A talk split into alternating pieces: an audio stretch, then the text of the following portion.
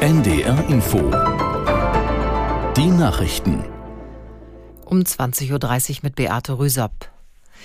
Die SPD hat ihren Bundesparteitag in Berlin beendet. Drei Tage lang haben die Sozialdemokraten über zentrale Fragen des politischen Kurses beraten.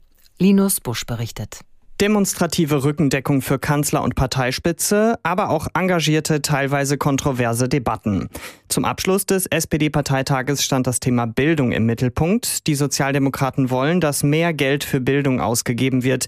Die SPD-Vorsitzende Saskia Esken bezeichnete Bildung als beste und wichtigste Investition in die Zukunft. Finanziert werden soll das, indem Reiche mehr Einkommens- und Erbschaftssteuer zahlen. Die große Abrechnung mit der Politik der Bundesregierung blieb auf dem SPD-Parteitag aus. Bundeskanzler Olaf Scholz wurde für seine Rede bejubelt, die Parteivorsitzenden mit guten Ergebnissen wiedergewählt. CDU-Chef Merz hat zur Unterstützung der Ukraine einen engeren Zusammenschluss europäischer Staaten vorgeschlagen. In seinem Newsletter schrieb Merz, wenn sich die EU etwa wegen der ungarischen Blockade so schwer tue, Entscheidungen zu treffen, dann müsse wenigstens eine Gruppe von Staaten entschlossen zusammenhandeln. Für Deutschland böte sich Merz zufolge die Gelegenheit, zusammen mit Frankreich und Polen die Initiative zu ergreifen. In Argentinien ist der neue Präsident Milei vereidigt worden. Seine Antrittsrede hielt er nicht wie üblich vor dem Parlament, sondern vor dem Kongress direkt an die Argentinier. Aus Buenos Aires Anne Herberg. Argentinien steht eine finanzpolitische Schocktherapie bevor. Das war die zentrale Botschaft der düsteren Antrittsrede von Javier Milei. Es ist kein Geld da, so Milei wörtlich. Der 53-Jährige hatte die Präsidentschaftsstichwahl im November mit dem Versprechen gewonnen, die seit Jahren anhaltende Wirtschaftsmisere Argentiniens zu bekämpfen. Vier von zehn Argentiniern leben unterhalb der Armutsgrenze. Milei, der sich selbst als Anarchokapitalist bezeichnet, will den Staat daher auf ein Minimum reduzieren.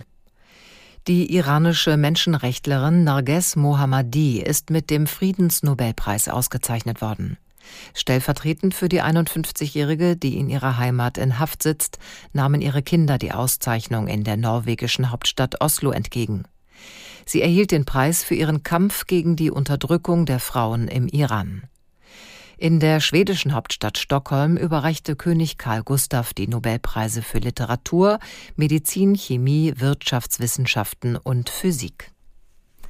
Das Wetter in Norddeutschland. Nachts wechselnd bewölkt mit etwas Regen und Tiefstwerte von 8 bis 3 Grad. Morgen bewölkt und zeitweise regnerisch bei 5 bis 9 Grad. In Niedersachsen stürmisch.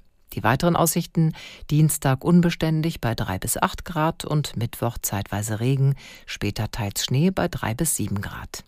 Das waren die Nachrichten. Ein Prinz, eine Richterin und ein Soldat treffen sich auf einem Schloss, bereiten sich auf einen Umsturz vor. Und lösen damit einen der größten Antiterroreinsätze in der Geschichte der Bundesrepublik aus. Das ist jetzt genau ein Jahr her. Seitdem hat sich Katja Riedel tief in den Fall eingegraben. Für die Recherchekooperation von WDR, NDR und Süddeutscher Zeitung. Heute liefert sie uns neue Einblicke in eine Reichsbürgergruppe zwischen Gewalt und Wahnsinn. Hallo Katja. Hallo. Ihr hört 11KM, der Tagesschau-Podcast. Ein Thema in aller Tiefe. Mein Name ist Viktoria Kopmann. Und noch ein Hinweis, alles, worüber wir jetzt reden, gibt den Ermittlungsstand der Behörden wieder. In einem regulären Strafverfahren wird dann geklärt, ob sich die Vorwürfe erhärten.